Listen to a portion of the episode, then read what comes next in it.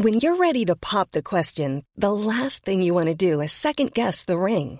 At Bluenile.com, you can design a one of a kind ring with the ease and convenience of shopping online. Choose your diamond and setting. When you find the one, you'll get it delivered right to your door. Go to Bluenile.com and use promo code LISTEN to get $50 off your purchase of $500 or more. That's code LISTEN at Bluenile.com for $50 off your purchase.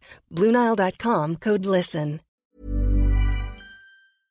Serre, ouvre-moi, ou le chasseur me tuera. Lapin, lapin, on triga. Me serrer la main, me serrer la main, me serrer la main. Ça, c'est mon petit garçon. Il vous a probablement fait craquer avec sa petite chanson. Moi, je suis Shane Love, maman solo, auteur du blog Mademoiselle Love, et je connais l'envers du décor. Et vous, vous écoutez Le Tourbillon, le podcast qui parle de la maternité, la vraie, loin des filtres Instagram. Emmanuelle n'était pas du genre à aimer le changement. Directrice de crèche pendant des années, maman de deux enfants, mariée, elle a fini par prendre un tournant à 360 degrés pour suivre son envie d'aider les autres. Dans cet épisode, Emmanuelle nous raconte son expérience en tant que directrice de crèche, ses débuts dans la maternité et comment son changement de vie s'est opéré petit à petit, l'amenant à quitter son mari et son travail.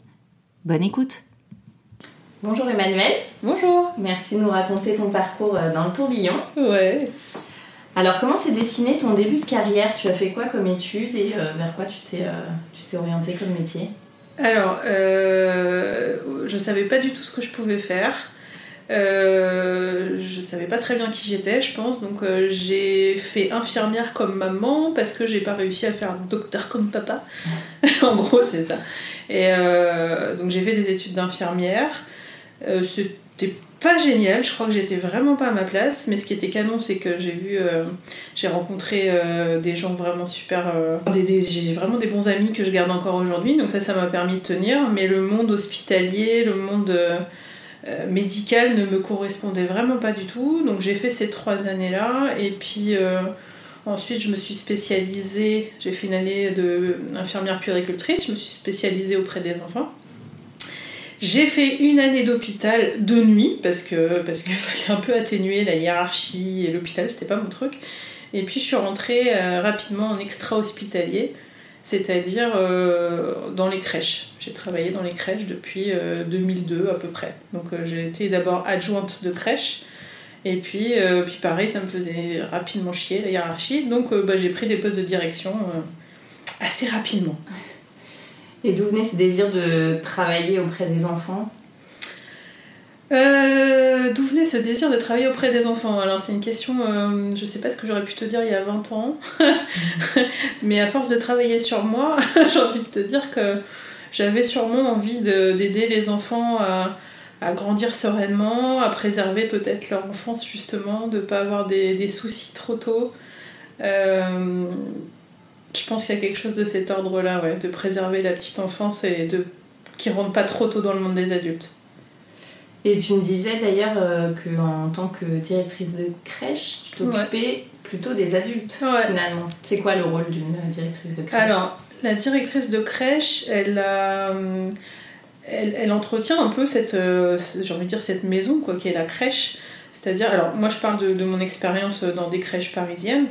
Euh, donc il y a tout un aspect technique qui consiste à entretenir les locaux ou du moins appeler la personne qui va venir réparer euh, tel truc qui est cassé. Il y a tout un aspect gestion du budget en lien avec toutes les commandes, euh, bah, l'alimentation, les jouets, les fournitures, enfin les couches, le lait, enfin il y a tout ça à commander. Il y a un aspect managérial où tu accompagnes une équipe de 20 personnes, donc c'est les gens, donc les professionnels qui s'occupent elles-mêmes des enfants. Et puis il y a tout ce qui est l'accueil des familles, euh, euh, s'assurer que hum, tout le monde va bien, euh, le soutien à la parentalité. euh, donc il y a tous ces aspects différents en fait. Il y a pas... C'est vrai qu'on a tendance à penser que la directrice de crèche s'occupe des enfants. C'est assez fréquent euh, qu'on pense ça, alors qu'il y a un gros aspect euh, managérial en fait. Et dans l'accompagnement à la parentalité, euh, qu'est-ce que tu as pu faire euh, pour des, pour des jeunes mamans ou des jeunes parents? Alors, dans l'accompagnement à la parentalité, euh, bah, déjà, tu accueilles Euh, T'accueilles une maman, une famille qui veut une place en crèche déjà. Alors moi où je travaillais, ils avaient déjà la place. Il n'y avait pas la notion de est-ce qu'on pourrait avoir la place s'il te plaît madame? Donc ça s'était enlevé il y a tout ce qui est bah, accompagner cette, euh, cette jeune maman que tu as en face de toi, euh, avec le papa s'il y en a un au rendez-vous. Enfin, ils sont de plus en plus là avec le temps, je trouve. Et, euh, et dans cette période qui est un peu, un floue, en fait, où tu as des injonctions de toutes parts, tu as toute la famille qui te donne des conseils, ou personne, ou internet, ou... Et du coup, tu as, ce rôle-là un peu de les, les, aider, les guider peut-être moi, ce qui était hyper important pour moi, c'est, et ce que je fais dans, mon job de coach aussi aujourd'hui, euh, c'est de trouver, euh, aider la personne à trouver ses ressources, en fait.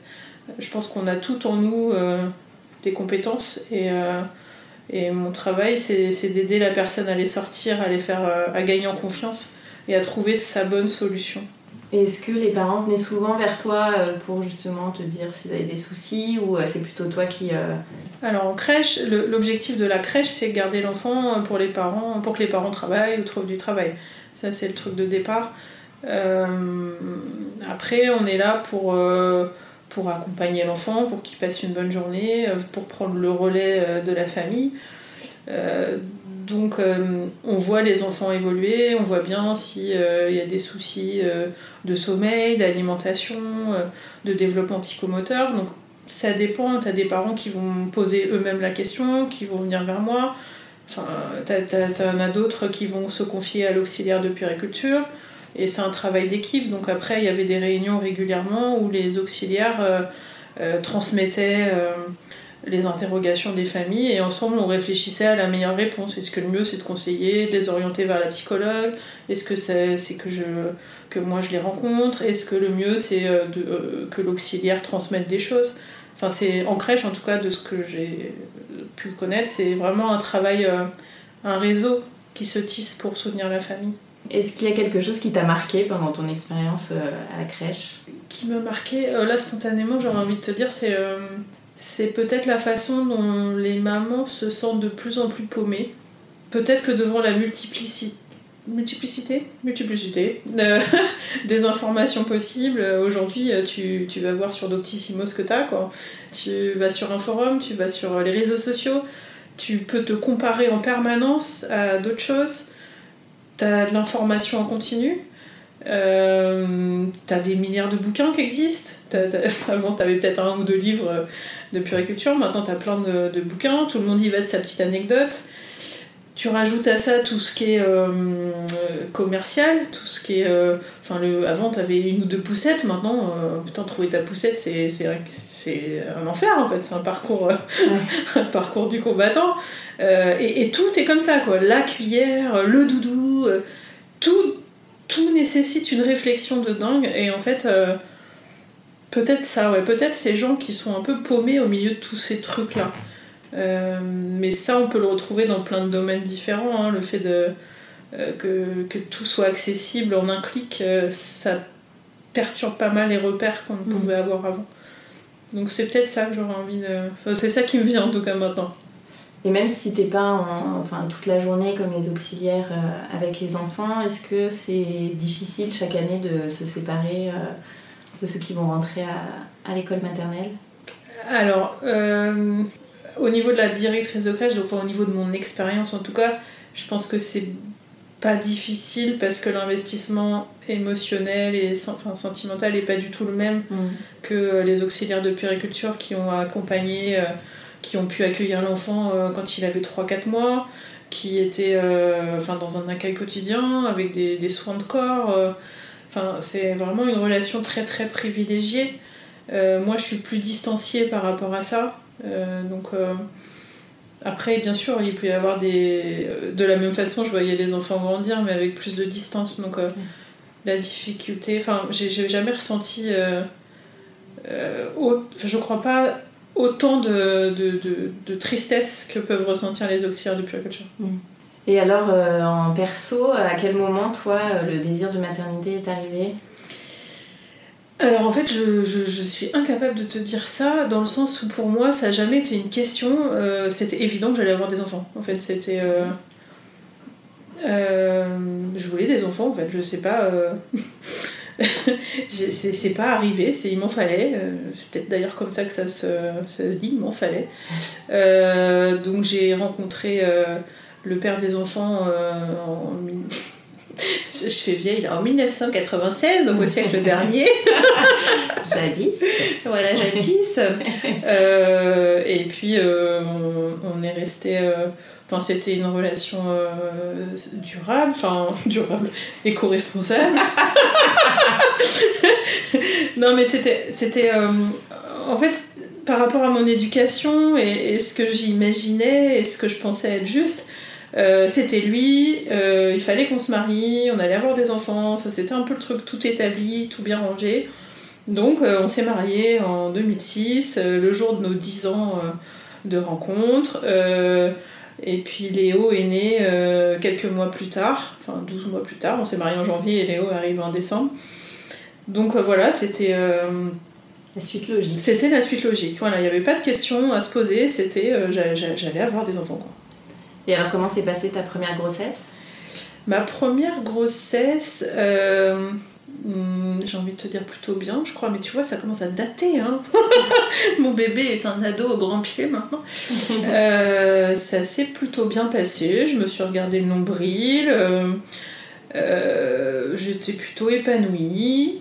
je grossissais, mais bon, c'est normal, hein, ma foi, on a le droit de grossir, puisqu'on est enceinte. Pour une fois, c'était une j'avais le droit, donc c'était cool.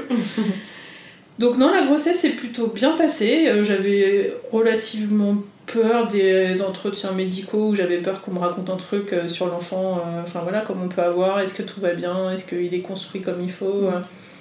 Mais non, ça s'est plutôt bien passé la première grossesse. Enfin, la deuxième aussi d'ailleurs. Tant mieux. Ouais. Et est-ce que tu t'es sentie à l'aise tout de suite dans ton rôle de maman? Alors je me suis sentie très très louve. Euh, mon fils devait naître, euh, le terme était au mois de janvier, et euh, d'un commun accord, j'allais dire, il a choisi de naître un mois plus tôt, mais on ne sait jamais vraiment trop comment ça se passe une naissance. Je pense que c'est un savant mélange de la mère est prête, le gamin est prêt, ou je sais pas, il y a un truc, un truc qui fait que c'est maintenant. Et, et il est né trois semaines, un mois plus tôt. Et euh, ça a été du coup pour moi, je crois qu'avec le recul, j'avais pas fini. Enfin, c'était sûr, j'avais pas fini ma grossesse. Donc je l'ai beaucoup porté, je l'ai allaité. Euh, on en parlait encore avec une amie, euh, avec la marraine de mon fils cet été, où elle disait qu'elle l'avait pas vu quand il... elle l'a pas vu parce que je le portais en écharpe et tu vois, je, en fait, je continue ma grossesse, moi. il était sur moi et puis voilà quoi, touchez pas à mon gosse. et, et j'étais très ouais, très très protectrice. J'avais, je sais pas, j'avais peur qu'on me le prenne. Il y avait quelque chose qui n'était pas évident. Euh. Donc très très fusionnel. Euh, pour te donner un ordre d'idée, euh, alors quand tu, quand tu accouches, ça t'arrive d'avoir des hémorroïdes, c'est quart d'heure sympa de, de, l'échange, tu vois. Donc t'as des hémorroïdes, donc le truc où t'es hyper à l'aise déjà, tu te dis bon, faut que j'aille consulter comment ça marche? donc je suis allée, j'avais j'avais mon fils en écharpe et je vais voir la nana que je connaissais pas. Hein, et, bon, moi je pensais qu'elle allait me dire c'est bon, hémorroïde, je vous crois, euh, je vous donne un truc. Bah, elle m'a dit bah non, montez sur la table d'examen. Et en fait, elle avait pas de transat, il y avait rien pour poser mon gosse. Je suis montée avec mon gosse en écharpe sur la. sur la table d'examen, la nana, elle hallucinait quoi. Elle était là, mais ça va pas Et moi, ça me paraissait. J'étais avec mon gosse et c'était pas possible de m'en séparer à ce moment-là. Donc voilà, c'était assez fusionnel dans, les, dans le premier mois. Et il y avait aussi cette. Euh, je, je, me souviens, au niveau des soins de, tu vois, de faire le bain et tout ça, tout ce qui, euh, tout ce qui nécessitait que je touche le corps de mon fils, en fait, dans le premier mois, je pense, euh, j'aimais pas faire ça. C'était son papa qui le faisait. Et je crois que c'est parce que ça me faisait trop prendre conscience qu'il était sorti de mon corps. Il y avait une mmh. espèce de truc où, où, je l'avais collé contre moi ou au sein et et j'avais pas bien intégré que, que, le cordon il était coupé quoi. Et alors au bout de combien de temps t'as compris que... Ben j'ai toujours pas compris je crois. D'ailleurs il est là, en écharpe. alors maintenant qu'il a 12 ans et demi, il est un peu emmerdé de coller à sa mère comme ça. non c'était... Je sais pas trop te dire après, bah, la vie fait que voilà, les choses se mettent en place, qu'il grandit, il s'éloigne de toi euh, corporellement parce qu'il évolue. Euh. Mais euh, il y a toujours eu ce lien un peu fort du coup de, bah, du cordon un peu comme ça entre nous deux, là, qui pourtant n'est plus, on est d'accord. hein. Et donc trois ans après, euh, tu as fait Ouais. ton deuxième enfant. Ouais. Comment ça s'est passé cette fois-ci? Bah écoute, euh, la grossesse c'était un peu différent parce que forcément tu te regardes plus de la même façon, il y a l'autre qui est déjà là, donc euh, donc c'est pas forcément évident. euh, tu as moins de temps pour toi, Mhm. Euh, ça passe beaucoup plus vite du coup parce que tu fais plus attention sur l'application, à qu'est-ce qui doit se passer là. bah, la vie défile beaucoup plus vite, les 9 mois défilent beaucoup plus vite. Voilà, après euh, je me questionnais beaucoup à savoir euh, qu'est- qu'est-ce que qu'est-ce que je faisais à mon fils là? Est-ce que est-ce que c'était pas la- l'arnaque absolue d'amener une petite sœur euh, là-dedans quoi? Tu t'es posé la question du deuxième? Ouais, je me suis posé la question. Enfin, elle était déjà enclenchée, hein, enfin, Oui. mais c'est ouais, je me posais la question de savoir est-ce que ça allait pas perturber un équilibre déjà en place? Et forcément, ça perturbe un équilibre d'ailleurs, ce qui est très bien, mais donc euh, il y a vraiment ça qui était euh, qui était euh, comme questionnement. Après, ça s'est plutôt bien passé. L'accouchement de Léo, c'était un peu long. Enfin, un peu long, c'était une première, un premier accouchement, donc donc c'était plus compliqué. Je crois que, hypothèse, mais c'était. je suis arrivée à la maternité vers minuit. je pense que le gars il voulait dormir, l'anesthésiste, donc il m'avait blindé.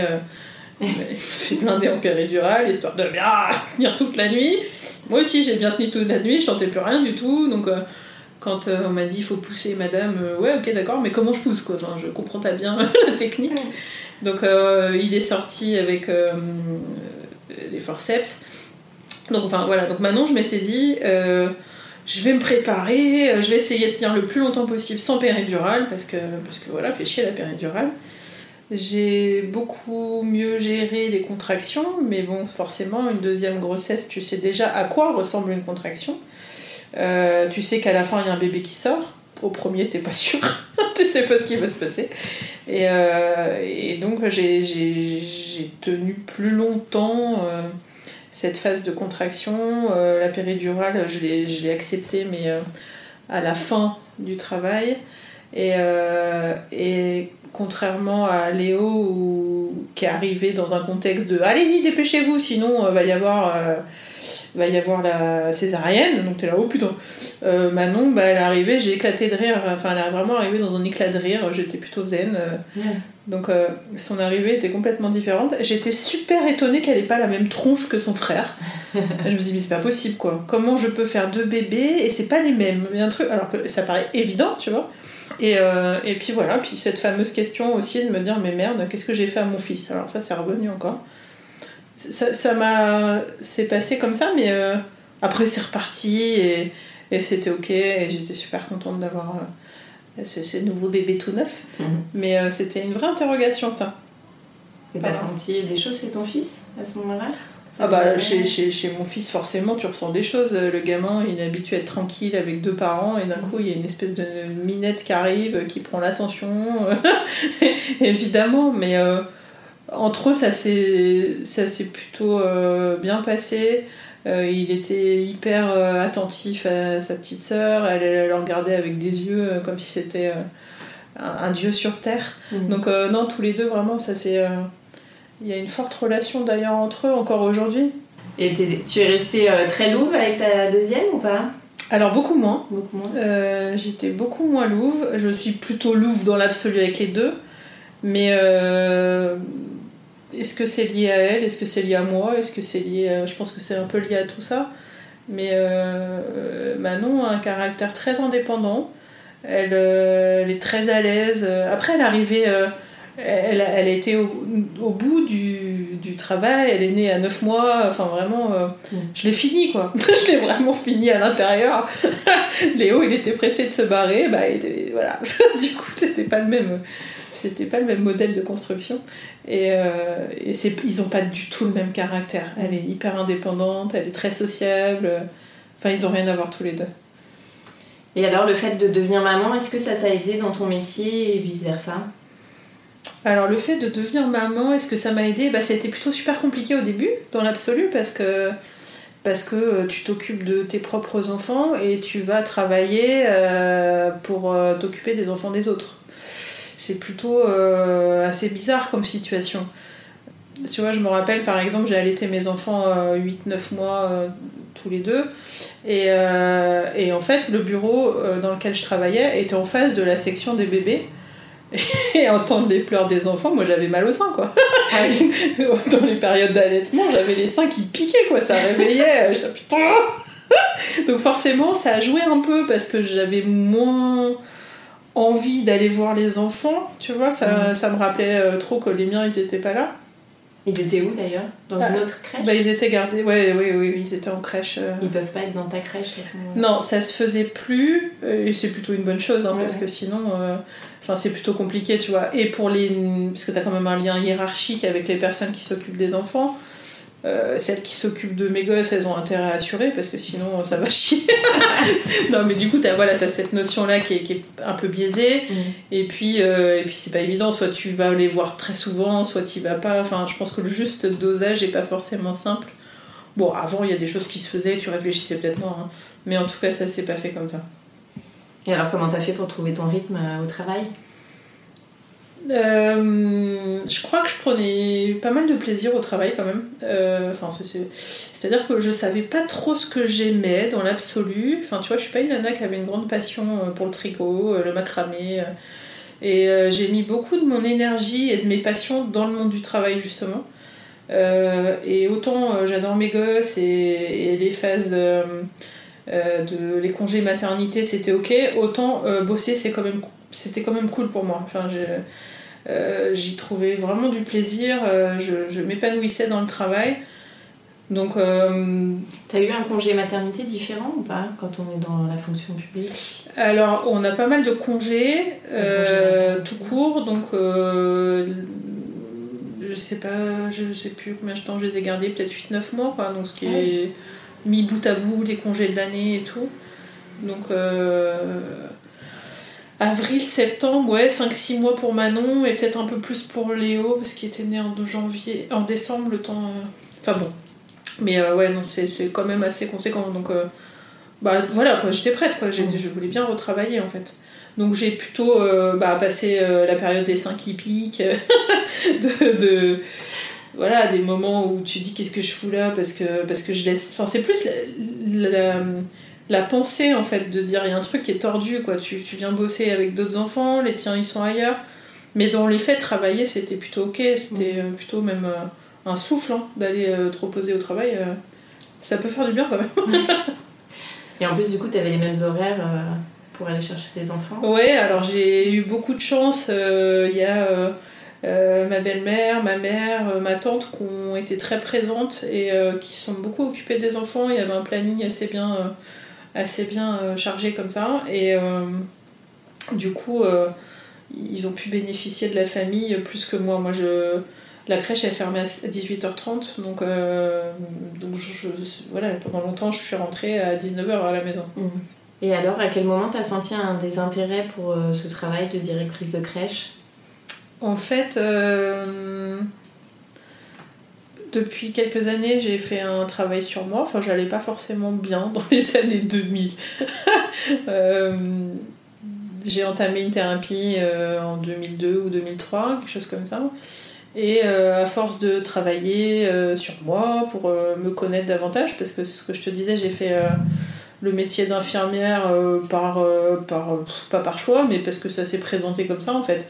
Je savais vraiment pas ce qui me plaisait en fait, et c'était pas une question Enfin, j'étais vraiment démunie par rapport à ça, donc je me suis laissée un peu porter. Alors, l'intérêt pour l'humain est présent. Euh, prendre soin d'eux, c'est quelque chose qui, qui résonne beaucoup en moi dans tout mon parcours. Ça, c'est une donnée qui est vraiment là. Euh, donc, à force de travailler sur moi, sur euh, apprendre à qui. Prendre, enfin, me connaître davantage. Puis petit à petit, je commençais à avoir fait un peu le tour de ce boulot-là. J'avais besoin de me nourrir différemment. Euh, les études, bah, je suis diplômée depuis 98-99. À un moment donné, j'avais besoin de, besoin d'autre chose. Et euh, il y a aussi en, parallèle, en 2010, donc euh, pendant la grossesse de Manon, j'ai aussi créé un blog. parce que je m'ennuyais, parce que. En fait, j'avais peur de m'ennuyer. C'est-à-dire que le premier jour du congé mater, je me dit qu'est-ce que je vais foutre, quoi. Tu vois, ce que je te disais, dans ma vie, il y a mon job qui, qui occupait beaucoup de place. Et euh, ce deuxième congé maternité, il me paraissait euh, immense. Quoi. Mmh. Et, euh, et le, le- le père des enfants m'a dit Mais pourquoi bah, tu ferais pas un blog? Et j'avais essayé en 2006 pour première grossesse. Et puis en 2006, je m'étais retrouvée dans un format un peu où je racontais ma vie en mode carte postale, tu vois. Et je m'étais un peu paumée, j'écrivais à la famille et. Je sais pas, j'ai tourné en rond et je me suis pas. euh, je- j'ai pas été prise dans ce truc-là, enfin ça m'a pas motivée. Mmh. Et puis en 2010, euh, en 2010 j'ai commencé à écrire, mais 2010 c'était une période où les blogs commençaient à arriver vraiment, où il y a des communautés qui se créaient.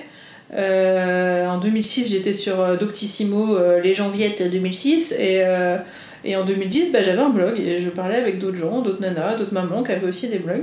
Il y avait beaucoup plus d'échanges euh, sur les forums et tout ça sur les En blogs. 2000 au- avec les blogs, euh, ouais, il y avait. euh, en fait, les échanges, ils, ils se faisaient à travers les blogs. Tu allais tous les matins euh, faire ta revue de presse de blog et tu laissais un petit coucou, euh, tu regardais l'article du jour de ta pote euh, et vice versa. Donc tu avais des échanges comme ça euh, qui se faisaient. Après, euh, parce que les réseaux sociaux sont arrivés un peu dans la foulée. euh, mais en 2010, euh, je crois qu'il n'y avait pas encore grand chose en fait, c'était vraiment les blogs. Et euh, avec l'arrivée des blogs, j'ai découvert tout un nouvel univers. Ça m'a permis de rencontrer plein de gens. Tu parlais de quoi, toi, par exemple? Sur mon blog, euh, beaucoup de la maternité, puisque, puisque j'ai commencé en 2010, Mhm. euh, au moment de ma grossesse. Donc donc c'était sans doute, sans doute parce que ça commence à dater aussi, mais je pense essentiellement ouais, des, des, des réflexions sur la maternité, la mienne, euh, mon corps aussi, pas mal. Ça a pas mal pris de, place. Euh, au départ, je bloguais anonymement, donc tout c'était possible, quoi. Tu vois, euh, autant en 2006, je m'étais paumée dans le euh, j'envoie une carte postale à la famille, et du coup, je m'étais retrouvée un peu embêtée par, euh, par des sujets que j'avais envie d'aborder, mais en fait, non, et euh, je me censurais. Et autant en 2010, bah, j'étais euh, Madame Parle, super. Donc, enfin, parce qu'il te fallait un avatar, il te fallait un pseudo, et euh, voilà. Donc, euh, donc il y avait une espèce de liberté qui arrivait dans, dans les propos. Et c'était quoi tes questionnements sur la maternité, tu t'en souviens? Alors moi, j'étais pas forcément dans des questionnements, j'étais plus dans la transmission en fait. C'est souvent ce que je fais. Euh, bah, contrairement à, à des mamans qui arrivent sur le marché de la maternité. je sais pas pourquoi je dis ça comme ça, mais qui arrivent, tu vois, euh, un peu euh, toute fraîche, toute, toute neuve dans ce domaine-là. Euh, moi, j'ai quand même fait des études en lien avec la maternité. hein, mais, Enfin, euh, puéricultrice, t'as quand même une année d'a- d'apport théorique sur tout ça. Plus les stages, plus mon expérience en crèche. Donc moi, la maternité, il y a, il y a mes, mes questionnements de maman, euh, de ce que ça réveille de ma propre histoire. Mais euh, tout ce qui est euh, puériculture, euh, j'en connaissais quand même un rayon. Donc j'étais plus peut-être dans une transmission un peu, dans, dans un accompagnement du coup. Enfin voilà, quelque chose où j'aimais bien transmettre aux autres. J'étais plus dans ce- cet apport-là, je pense. T'es le déclencheur d'une nouvelle toi? Alors, déclencheur de nouvelles mois, euh, enfin, tout est lié en fait, tu vois, c'est le travail que j'ai pu faire sur moi, c'est les rencontres. Mon blog, ça m'a apporté une, bouffée d'oxygène, j'avais plus, mon boulot n'était plus le seul centre d'intérêt, il y avait tout l'univers des blogs. Alors, les blogs, c'est pas que les blogs, c'est aussi, euh, en 2010, les marques se sont intéressées aux blogs. euh, et ont commencé à envoyer des produits. Alors, enfin, la première fois que j'ai reçu un échantillon de shampoing, un échantillon de shampoing, mais j'étais euh, waouh, mais c'est dingue Je peux avoir un échantillon de shampoing avec mon blog. Pas le truc que t'as dans, le, dans Voici quoi. mais moi je l'avais reçu par la poste, s'il te plaît, à mon nom. C'était juste dingue. Et, euh, et ça a grossi, les marques se sont intéressées davantage, donc le, le shampoing est devenu un vrai shampoing. Et puis il y a eu des vraies rencontres, les, les marques organisaient des événements, rencontraient des gens et donc ça, ça m'a fait vachement de bien. Et puis, euh, et puis petit à petit, euh, je sais pas, un jour j'ai j'ai enfin, j'ai pris un café avec une nana que j'ai connue par cet univers-là. Et euh, je devais, je sais pas trop dans quel état j'étais. Dans mon souvenir, j'étais pas forcément bien, je me cherchais. Et euh, elle m'a parlé de coaching. Et euh, moi, le changement, c'était pas mon fort. hein. Donc je me rappelle lui avoir dit, euh, genre, ta gueule, euh, ne me parle pas d'autre chose, tu vois. Ça, ça me paraissait euh, impossible de changer mon quotidien. Râler, me plaindre et dire que j'étais pas heureuse, ok, mais changer, non, faut pas pousser quoi. Donc du coup, il y a cette nana qui m'a parlé de coaching. Et puis, encore avec mon blog, il y a une autre nana qui a ouvert un, un concept qui s'appelait Happy Family. Je sais pas si tu Mhm. connais. C'était un, un lieu, euh, un espèce de. euh, J'allais dire coworking, mais je suis pas sûre. Enfin, il y avait un café, il y avait euh, des lieux de consultation, un coiffeur. Le but étant de permettre aux familles d'avoir un lieu où elles pouvaient un peu tout faire tout en faisant un peu garder leur enfant. Parce qu'il y avait une halte garderie dans cet espace. Et je sais pas comment, j'ai vu passer ça. Et j'avais proposé euh, à Garance Hiverneau, en fait, de, de- de l'aider si elle avait envie, mais spontanément, tu vois, en mode euh, Ouh, allez, euh, si t'as besoin d'aide, moi je suis directrice de crèche. euh, et, et on avait déjeuné ensemble avec son frère, et, voilà, on avait parlé de ce mode de garde.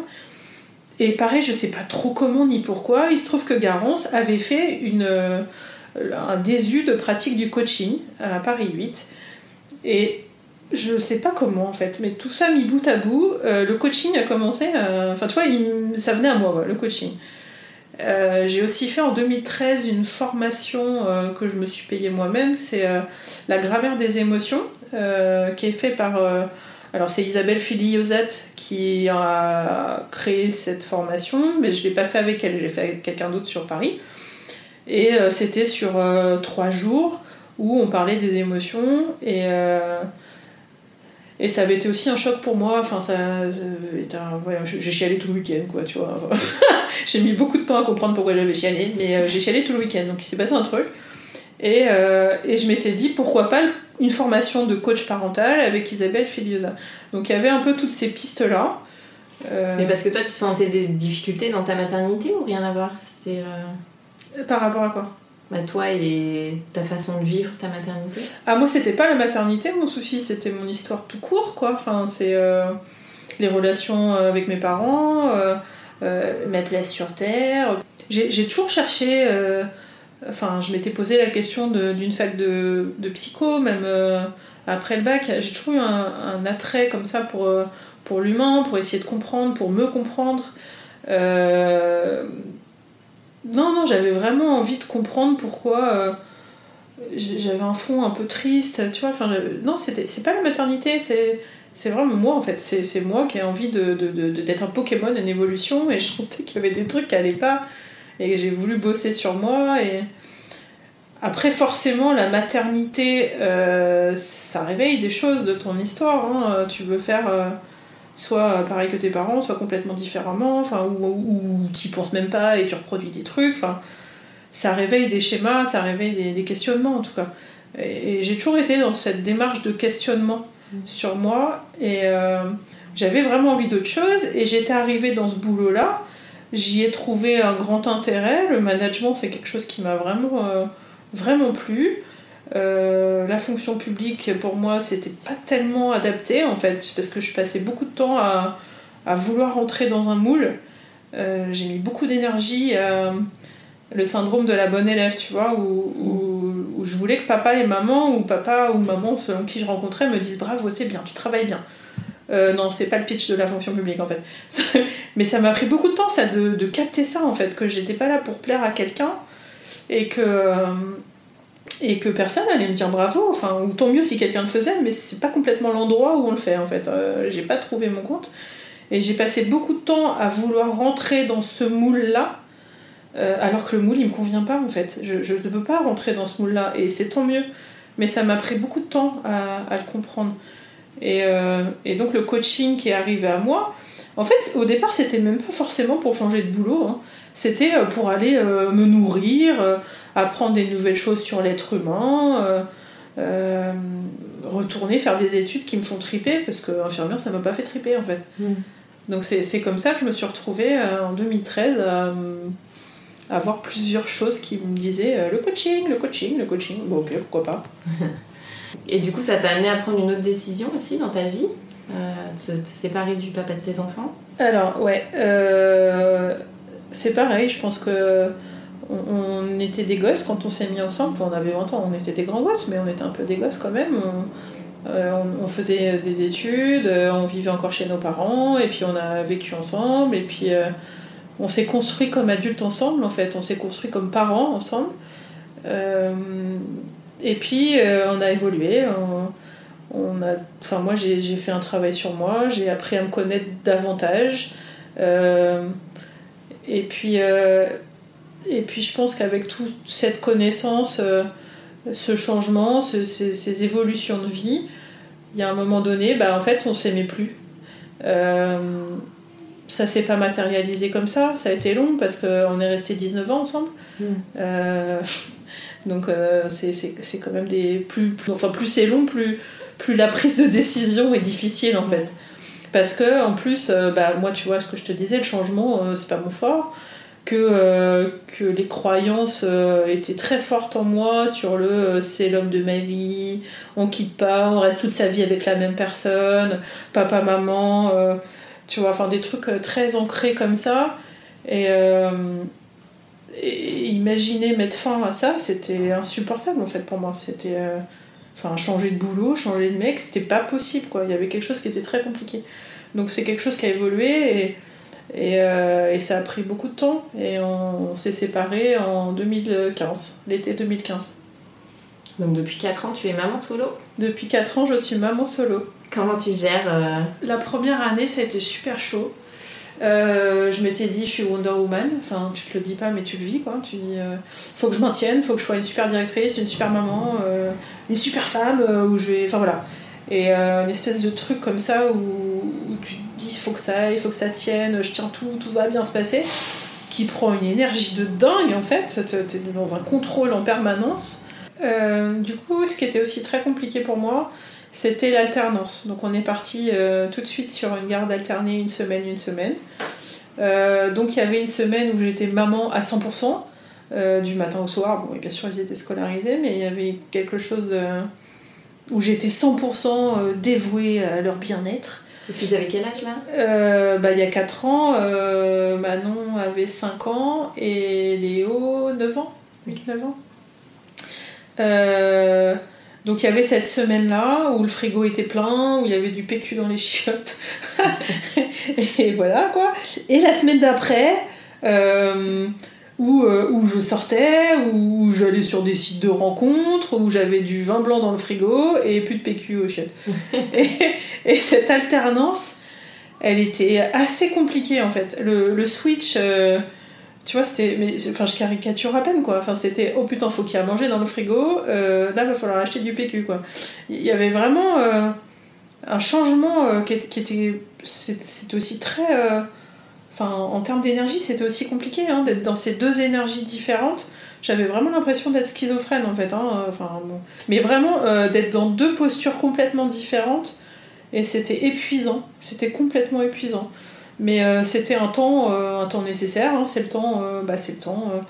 la première année, quand tu te sépares après 19 ans, mais même pas 19 ans d'ailleurs, il y a toutes ces premières fois. la première fois que tu fais la bise à ton ex-mari, la première fois où tu dois enlever, enfin je me rappelle, où j'ai enlevé l'alliance, tu vois, c'est des moments assez forts. Le premier anniversaire de mariage, le premier anniversaire des enfants, enfin la première fête des mères, la première fête des pères. Enfin, chaque date anniversaire est hyper. Euh, bah, enfin, c'est pas la même, quoi. Tu reconstruis un nouveau truc et, et cette première année, euh, ouais, c'était assez éprouvant. Et je me je sais plus à quelle période, mais je me rappelle euh, de, de, de je sais pas quand on était, mais peut-être à la Toussaint, ou la première fois où je suis arrivée aux vacances scolaires, où je pouvais un peu lâcher. Et une sens... enfin, je me suis mise à chialer, je me rappelle, en sortant de la crèche. Genre, oh putain, ça y est, j'ai tenu pendant, euh, pendant trois mois là. Euh, c'est bon, je lâche un peu, euh, mais ouais, c'était assez dur. Hein. C'était très très dur. Et, j'ai eu beaucoup de chance par rapport à mes études de coaching. Enfin, donc j'avais demandé une formation, j'ai été financée par mon employeur pour faire un diplôme supérieur universitaire à Paris 8. Et cette formation devait commencer en septembre 2015 alors qu'on s'était séparés en juillet 2015. Euh, c'était à la fois waouh très bien je vais passer sur partir sur autre chose tu vois mais en même temps euh, une année euh, enfin j'étais financée par mon employeur mais j'étais à 100% directrice de crèche on m'avait pas enlevé d'émission hein. et et il se trouve que cette année là ça a merdé à la fac il y a eu des embrouilles en interne ils ont supprimé la formation elle a été supprimée. Euh, quand j'ai reçu le courrier, j'étais un peu en mode putain en double peine, quoi, tu vois, on se sépare, il n'y a plus de formation. Mais en vrai, c'était dingue parce que parce que ça aurait été insupportable de, de en plus rajouter une année d'études. Ça aurait été. euh, je sais même pas comment j'aurais fini l'année. Enfin. Et ça a été décalé d'une année. Là, J'ai commencé la fac en septembre 2016. Donc, euh, parfait, quoi. J'avais passé cette fameuse année euh, de maman solo. Et là, après, entamer une nouvelle, euh, une nouvelle chose, c'était étudiante, maman solo et directrice de crèche. Alors là aussi, c'était assez costaud. Alors, le début des études, c'était plutôt cool. Genre, ouh, ça y est, j'ai des copains, je suis à la fac, c'est trop bien. Euh, Aller euh, t'enrichir avec des matières qui te plaisent, être avec des gens dans le même état d'esprit que toi, qui veulent aider l'humain, qui veulent se changer de métier aussi. Enfin, c'est- ça crée une énergie de dingue. Euh, donc ça, c'était canon. Mais puis à un moment donné, bah, il y a toute la phase où euh, euh, il y avait tout un apport théorique jusqu'en décembre. Et à partir de décembre, il y avait l'apport théorique, mais il fallait rajouter le stage. Et le stage, ça consistait à coacher 4 personnes. Donc coacher 4 personnes, c'est 4, fois 10 heures, non, 4 fois 10 rencontres d'une heure et demie. Donc tu rajoutes ça à tout le reste. Donc en fait, je faisais ça euh, le soir, après la, crèche, euh, le week-end, quand j'avais pas les enfants. euh.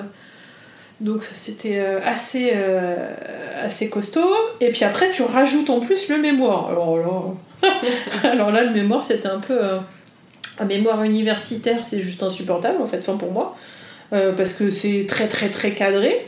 Euh, moi, depuis 2010, je me disais, ouais, j'ai un blog, tu vois, je m'entraîne à écrire, c'est facile, euh, que dalle. Parce que déjà, ça m'avait pris beaucoup de temps euh, avec mon blog à dire je, je suis quelqu'un, j'ai des idées, tout ça, c'est pas si simple de dire je. Et puis là, on me disait, non, tu dis plus je, tu dis nous. Bah pourquoi? Parce que nous, nous sommes des étudiants universitaires, on dit nous, quoi. Ben non Et ça, plus tout le cadre euh, imposé par, euh, par le travail universitaire, euh, plus les lectures, je me rappelle avoir lu une pile de livres incroyables. C'était aussi quelque chose, quoi. La rédaction du mémoire, euh, ça a été un truc, euh, un troisième accouchement en fait. hein. Ça, c'était euh, plus douloureux encore que, le- que les deux premiers. Sans péridurale. Sans péridurale, celui-là. Et t'écrivais euh, il n'y a pas si longtemps dans un de tes articles que t'avais mal pour tes enfants, t'avais peur en fait un petit peu pour tes enfants, euh, de la réaction de ton divorce. En tout Ouais. cas, c'était pas le schéma que toi tu voulais pour Ouais. eux. Ouais, bah oui, c'est c'est toujours pareil. C'est la notion de faut que rien ne bouge, qu'un papa et une maman, euh, ils sont là pour les enfants et que c'est mieux comme ça. Et, euh, et autant j'ai jamais douté de, du fait que, que notre histoire était finie, que, que c'était même plutôt chouette dans l'absolu, que de- qu'on ait le courage de s'offrir une autre vie, une, enfin, une, une autre continuité de la vie, mais de, de, de trouver des personnes en adéquation avec qui on est aujourd'hui. Euh, en tant qu'adulte, c'est c'est plutôt chouette et très courageux et, et, et je nous adore pour ça. C'est magnifique. Mais, euh, mais par contre, l'impression de faire subir ça à ses enfants, alors c'est très ambivalent parce qu'à la fois eux aussi, on leur offre l'image de, de, de, de- de chercher et construire ton bonheur, c'est hyper important et que ça passe aussi par des choix compliqués. Euh, donc ça, je pense que pour les enfants, c'est important. Et, et je me rappelle quand on s'est séparés, ils nous avaient euh, tous les deux fait euh, la réflexion que ah bah c'est bizarre depuis que vous êtes plus ensemble, vous écoutez de la musique. Tu vois, comme s'il y avait un peu de la joie qui revenait dans les deux appartements, il y avait quelque chose de différent. Mais mais ça reste douloureux pour un enfant de pas voir son papa et sa maman. Alors c'est pas douloureux tous les jours, mais euh, tu vois cet été, euh, on est parti en vacances avec les enfants et un couple d'amis. Et euh, je sais plus pourquoi, on s'est pris la tête, peu importe, mais euh, je sais plus comment on en est arrivé au fait que, bah, c'était triste aussi. De, mes enfants ont pleuré le fait de ne plus avoir leur papa et leur maman et, et que c'était encore compliqué pour eux. Enfin, alors c'est peut-être compliqué deux, trois fois par an. Enfin, ils pleurent ça peut-être deux, trois fois par an. Et c'est plutôt vachement bien qu'ils le pleurent, tu vois, c'est que ça sort. Enfin, c'est c'est quelque chose, je pense que c'est important de, de pouvoir l'entendre, de pouvoir l'accueillir. C'est c'est pas évident hein, de d'être à côté de tes gosses qui pleurent ça et te dire bah ouais c'est moi qui ai impulsé ça mais c'est comme ça c'est c'est ok et, et- et je je crois pas qu'il y ait quelque chose de enfin de, de plus douloureux que de voir souffrir ses gosses quoi en tout cas c'est enfin tu vois moi quand ça- je me rappelle quand ils étaient petits quand ils avaient de la fièvre ou quand ils étaient malades j'avais l'impression de, de souffrir à l'extérieur de mon corps c'était quelque chose qui est. Tu, tu contrôles pas, quoi. Mm. Tu souffres, mais c'est pas ton corps. Tu peux pas agir sur le corps de l'autre, mais, mais ça te fait aussi mal, quoi. C'est assez nouveau, ça. hein, de... Euh, ça, c'est la maternité, hein. C'était la culpabilité du choix que t'as fait. Ouais, oui et non. C'est... Oui, si, il y a une part de culpabilité de de ne plus être le couple parental euh, idéalisé, rêvé, mais c'est pas ça la vie non plus. Donc euh, je, je, me perds pas dans ces choses-là. Euh, je- j'en suis triste de temps en temps parce que ouais, c'est... c'est... C'est, c'est comme le, t'as l'enfant idéal quand t'es enceinte, tu vois, puis quand tu le vois, il ressemble pas à ce que t'avais prévu. Bah pareil, t'as l'amour idéal, enfin c'est quoi l'amour idéal d'ailleurs, ça je sais, sais toujours pas, mais, mais t'as le couple idéal, le schéma idéal que la société t'a mis, que la religion t'a mis, que tes parents t'ont mis, que les parents de l'autre t'ont mis, enfin il y, a- toutes ces croyances qui, qui font écho ou pas en toi, et, et c'est vraiment renoncer à ça en fait qui est douloureux en fait. Ouais, c'est ça qui peut être dur par moment, mais beaucoup moins avec le temps. Parce que, parce que tout le monde grandit et que, et que toutes les blessures se soignent. Alors, euh, séparation et donc changement de vie professionnel. Ouais. Parce que tu as décidé de. Ça y est, tu te lances dans le coaching là, à ton compte. Bah donc, euh, euh, donc le, le mémoire et tout ça, donc ça c'est bien fini. hein. J'ai été diplômée en décembre 2017. Et, euh, et au départ, je pensais pourquoi pas exercer d'ailleurs au sein de mon administration. Et puis, euh, et puis, puis, puis c'est compliqué, et puis tant mieux d'ailleurs, parce que ça m'a donné envie de faire autre chose. Euh, donc depuis l'année dernière, euh, j'avais demandé à 80%, donc j'avais tous mes vendredis pour enclencher mon activité. Et, et puis, bah, à force de travailler, bah, j'ai eu de plus en plus de coaching, j'avais toujours les mêmes responsabilités à la crèche, de moins en moins de week-ends, de moins en moins de temps. Euh, donc au mois de mai euh, de l'année dernière, enfin là, cette année, en 2019, euh, je suis arrivée complètement coincée chez mon ostéo. euh, qui à un moment donné m'a mis les mains sur le ventre et m'a dit laisse venir l'émotion. Je me suis dit c'est quoi son trip là? Je n'avais pas d'émotion à ce moment-là, j'étais ok. Puis en fait, je ah mais maintenant qu'elle le dit, bah j'ai envie de chialer, bah je chiale, bah pourquoi je chiale? Et elle m'a dit mais laisse venir l'image qui arrive. Et là j'avais une image de liberté quoi, j'en pouvais plus en fait, j'en pouvais plus.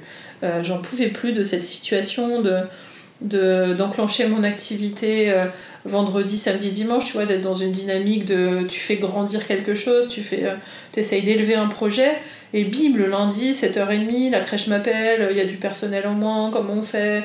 J'étais en, en train de donner le petit déj à mes enfants, et je me retrouvais dans, là-dedans à, à gérer à la fois, à faire des calculs, vous êtes combien auprès des enfants, on attend combien d'enfants, ok je fais un mail, euh, tout en disant Manon, finis ta tartine, Léo, mets tes chaussures. Enfin, j'en pouvais plus en fait. Euh, C'était vraiment très très compliqué. Et euh, donc j'ai pris conscience au mois de mai que j'étais peut-être arrivée au bout de ce que je pouvais faire. Ce qui était compliqué pour moi, c'est qu'en tant que fonctionnaire, t'as pas le droit au chômage, donc il n'y a pas d'aide. Euh, et puis je m'étais dit à un moment donné, euh, il y avait un- une aide pour création d'entreprise, une loi de Sarkozy. Sauf que, bah, manque de bol, elle n'est pas appliquée à la ville de Paris. Mais je m'étais dit, si euh, j'ai 20 000 euros, je me casse. Tu vois, parce que j'avais calculé, peut-être que je pouvais avoir une indemnité de 20 000 euros si je partais. euh. Et puis, bah, donc ça le faisait pas. Et puis un jour, je me suis dit, mais attends, mais sur mon compte, je les ai les 20 000 euros. Mais tu sais, c'est des 20 000 euros que j'avais en mode, euh, un jour, j'achèterais peut-être un appart, tu vois. Enfin, euh, des, des héritages de ci, de là, des, des dons de mes parents, enfin des trucs que tu gardes comme ça. Et puis euh, j'ai regardé ces 20 000 euros et je me suis dit, non mais euh, c'est peut-être maintenant que j'en ai besoin en fait. Tu vois, l'appart, je sais pas où j'aurai envie de vivre plus tard. acheter un appart, est-ce que ça a un sens? Je sais pas en fait. Mais par contre, là, j'en peux plus. C'est maintenant que j'ai besoin de me casser. Et donc j'ai décidé ça. j'ai décidé ça fin mai. J'ai donné ma lettre au 1er juin en disant, euh, enfin donc c'est une demande de dispo pour le 1er septembre. Donc là, depuis le 1er septembre, euh, je suis à mon compte. Tu es coach de vie. Je suis coach, alors coach professionnel, euh, dans le sens où j'ai donc un, un diplôme de coaching. Et en tant que coach professionnel, tu as différents lieux d'exercice possibles, et notamment le coaching de vie, donc d'accompagner des particuliers dans l'atteinte de leurs objectifs. Et tu fais aussi du, du coaching euh, parental?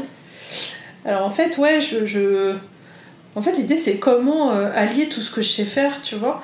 Mais Le coaching, en fait, c'est accompagner euh, des gens vers l'atteinte d'un objectif. J'ai toute mon expérience de plus d'une quinzaine d'années en crèche, donc je peux accompagner les gens dans leur parentalité. J'ai toute mon expérience personnelle de chemin de vie. J'ai toutes, toutes mes compétences aussi de manager. Enfin, donc tout ça, j'ai plein de domaines où je peux accompagner les gens, en fait. Et, et de plus en plus, je crois que de toute façon, on n'est pas séparé vie pro et vie perso, et, on est la même personne. Donc, euh, si tu travailles sur euh, un objectif de vie euh, perso, forcément, ça a des retentissements sur le travail, et vice versa. Si tu travailles sur ton management, forcément, tu vas réfléchir à qui tu es. Donc, tout est lié, quoi. La parentalité, et en fait, j'accompagne une personne dans toute sa globalité. Et alors, cette nouvelle vie, ça t'apporte quoi est-ce que tu as plus de temps avec tes enfants? Est-ce que c'était une partie de ce choix d'ailleurs Ouais, ça a joué aussi dans ma prise de décision parce que, parce que le petit déj de 7h30 en gérant la crèche n'était pas super ok. Parce que, parce que le stress. Euh, et bah écoute, donc là j'ai un mois de recul, hein, c'est pas non plus euh, du long cours, mais, euh, mais c'est plutôt super, super agréable d'être là détendu, surtout le soir, parce qu'avant il y avait un sas de décompression, j'arrive à 19h bah, le temps que je me détende, euh, que je fasse le dîner. Enfin, c'était vraiment un, combat en fait. Hein. C'était ouais, c'est ça, c'était la course quoi. C'était vite mm. rentrer, vite les laver, vite voir si les devoirs c'est ok, euh, euh, vite m'assurer que tout était en place. Alors que là, on est dans quelque chose de complètement différent. je peux préparer à manger avant qu'ils rentrent. Bon, genre, mais je le fais pas, mais bon, on peut. genre la meuf organisée. Mais en tout cas, je peux faire les courses en dehors des, des samedis où tout le monde les fait. Euh, bah, je suis détendue euh, parce que je fais un job qui me plaît et j'ai pas de supérieur hiérarchique et le stress pour l'instant ne me pèse pas du tout, bien au contraire. Donc je suis beaucoup plus disponible. Euh, ma fille cette année fait de la gym, ce qu'on n'a jamais pu faire parce qu'il faut être à 17h dans un autre bled, il faut prendre le bus et, avant c'était compliqué de, m'engager là-dessus parce que parce qu'on n'avait pas forcément quelqu'un qui avait envie de faire ça parce que euh, rentrer à telle heure c'était compliqué. Enfin voilà, donc du coup cette année il y a cette souplesse là. Euh, la difficulté là que je ressens, c'est euh, de faire la différence entre maman à la maison et maman indépendante qui travaille. Qui travaille à la maison du coup. Qui travaille à la maison parce que la frontière elle n'est pas évidente.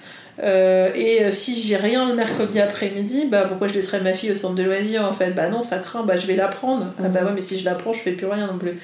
Donc il y a cette espèce euh, d'équilibre de, de, à trouver. ma fille est très très très très forte là-dedans, en mode mais quand même, on se voit pas beaucoup. Voilà, donc elle est très balèze. Non, mais je te dérangerai pas, d'accord Ils sont contents tes enfants Alors voilà, donc ma fille est assez contente parce qu'elle peut exploiter sa mère pour voir ses copines et faire d'autres choses. Mon fils, donc qui est en quatrième, qui va bientôt avoir 13 ans, est sans doute un peu content, mais bien saoulé quand même. Parce que depuis qu'il est en sixième, lui, il avait euh, la chance d'avoir un emploi du temps plus light. En tout cas, il finissait pas toujours à la même heure. Il avait l'appartement pour lui tout seul. Donc, euh, le choix d'aller sur euh, les écrans, les tablettes, les machins. Et là, bah, il y a sa mère. et du coup, il... y a eu une petite période de réajustement il était bien en colère, donc euh, j'allais dire je suis assez fine, ça va les chevilles, mais c'est pas faux en fait, c'est-à-dire que j'ai bien capté qu'il y avait un truc qui le dérangeait. Et euh, mon fils a beaucoup de difficultés à exprimer ses émotions et à mettre des mots sur ce qu'il ressent. Et par contre, moi j'adore parler à sa place, c'est-à-dire que je vais dire non mais je bien, là t'es saoulé parce que ta mère elle est là, t'avais envie d'être peinard quoi. Et là il me regarde un peu en mode putain qu'est-ce que tu fous dans ma tête? Mais, mais bon, ça apaise un truc, tu vois. Et, euh, et voilà, et donc du coup, des fois ça m'arrive de de le laisser tranquille aussi, d'aller faire mes comptes rendus de séance euh, au café d'à côté, parce que déjà ça me fait sortir. Euh, il vit sa vie, je pense que c'est bien normal qu'il ait aussi des espèces de liberté. Et euh, voilà, il y a un réajustement à trouver pour tout le monde en fait. Mais, non, c'est plutôt cool de pouvoir profiter d'eux sereinement, de pas avoir ce stress-là. Et puis de construire, de construire mon avenir, c'est canon quoi. Qu'est-ce que tu penses que ça a changé chez toi la maternité? Alors la maternité, euh, avec le recul je sais pas trop, mais je sais que quand, j'ai eu les enfants, j'ai eu la sensation vraiment d'être complète. J'avais l'image d'un cercle ouvert, je, sais pas pourquoi, c'est un truc qui était en moi comme ça, quelque chose de d'ouvert comme ça, qui était pas sécure. Et avoir eu les enfants, ça m'a. J'étais complète, quoi. Quelque chose de beaucoup plus. C'est ok, quoi. J'avais mes enfants. Après, ça ouvre à d'autres choses, mais. Donc, il y a eu ça. Euh, bah, ce que je te disais tout à l'heure, la notion d'avoir mal dans un autre corps que le tien, mais aussi d'être heureux dans un autre corps que le tien, de, bah, tu vis plus pour toi uniquement, tu vis aussi pour eux. Euh, après, il y a un texte de Khalil Gibran que j'aime beaucoup, euh, qui est la notion de, je sais pas si tu connais, euh, en fait, on a tendance à peut-être spontanément à se dire qu'on fait des enfants pour soi, que c'est nos enfants, quelque chose de possessif. Et en fait, non, nos enfants sont pas nos enfants. Je, ne vais pas te citer le poème parce que je le connais pas par cœur, mais en gros, ce sont les fils et les filles de, de, l'univers, de la vie, tu vois, et ils passent à travers toi. Ils viennent à travers toi pour arriver sur. Euh, pour naître au monde, en fait. Toi, tu, tu, tu leur permets juste d'arriver. Euh, c'est pas mes enfants, c'est des enfants de la vie.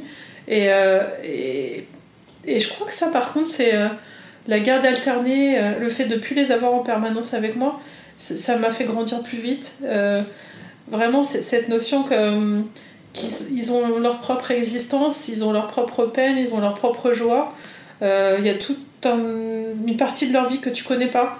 Et en fait, c'est ok, quoi. C'est leur vie, c'est juste leur vie. Et toi, tu es à côté pour t'assurer que bah, quand tu les as, c'est ok, est-ce qu'ils vont bien, est-ce qu'ils peuvent euh, se ressourcer un peu avec toi. Mais, mais l'objectif, c'est qu'ils soient heureux, en fait, qu'ils grandissent. Et, et peut-être que du coup, la question est est-ce que la maternité, ça, ça a changé quelque chose? Bah, Ça m'a peut-être aussi fait comprendre que moi, de la même façon, euh, je pouvais vivre ma vie et, respecter mes propres choix euh, et, et, prendre soin de moi finalement aussi, tu vois, en, espèce de boucle comme ça. Ce que j'ai compris pour mes enfants, bah, ça me l'a réparé chez moi sans doute aussi. Quoi. On va passer aux petites questions de la fin de l'épisode. C'est quoi pour toi être une maman parisienne Une maman parisienne euh, Maman parisienne, bah, ce qui m'apparaît, c'est speed. Euh, c'est speed parce que, parce que bon, tu me diras, j'ai jamais vécu ailleurs, mais euh, c'est des horaires de travail. Bon, je suis encore très empreinte de mon ancien job au final, hein. c'est des horaires de travail un peu longues.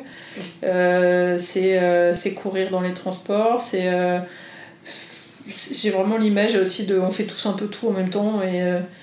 et ça manque de, ça manque de souffle, hein, maman parisienne en fait. Enfin, je me le suis créé avec mon nouveau job, mais voilà, un peu quelque chose d'étouffant en ce moment. Même si j'ai pas envie de quitter Paris, hein, j'aime Paris. Quel est ton endroit kids-friendly préféré? Mon endroit kids-friendly préféré? Surtout pas le parc. Je déteste le square, j'ai tendance à vouloir taper les gosses qui piquaient euh, les râteaux et les pelles de mes gosses. Euh, je suis assez. Euh, assez sauvage en fait.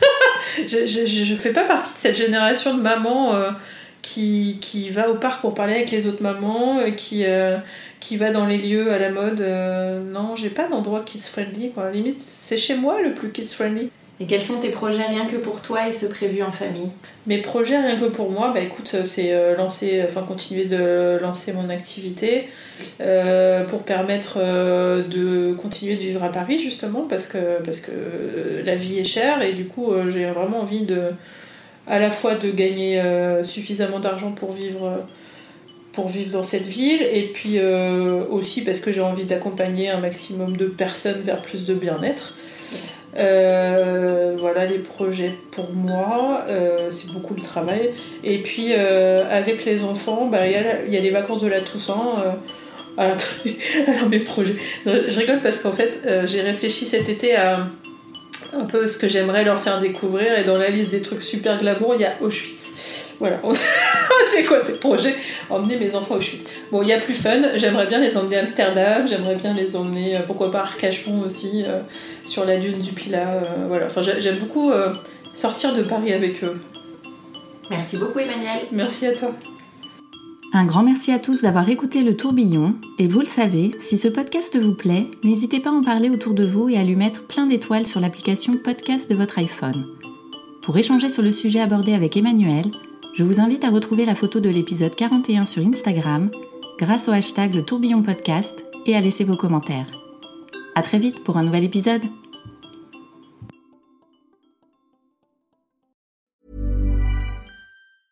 Hey, it's Paige DeSorbo from Giggly Squad. High quality fashion without the price tag. Say hello to Quince. I'm snagging high-end essentials like cozy cashmere sweaters, sleek leather jackets, fine jewelry, and so much more. With Quince being 50 to 80% less than similar brands. And they partner with factories that prioritize safe, ethical, and responsible manufacturing. I love that. Luxury quality within reach. Go to quince.com slash style to get free shipping and 365 day returns on your next order. Quince.com slash style.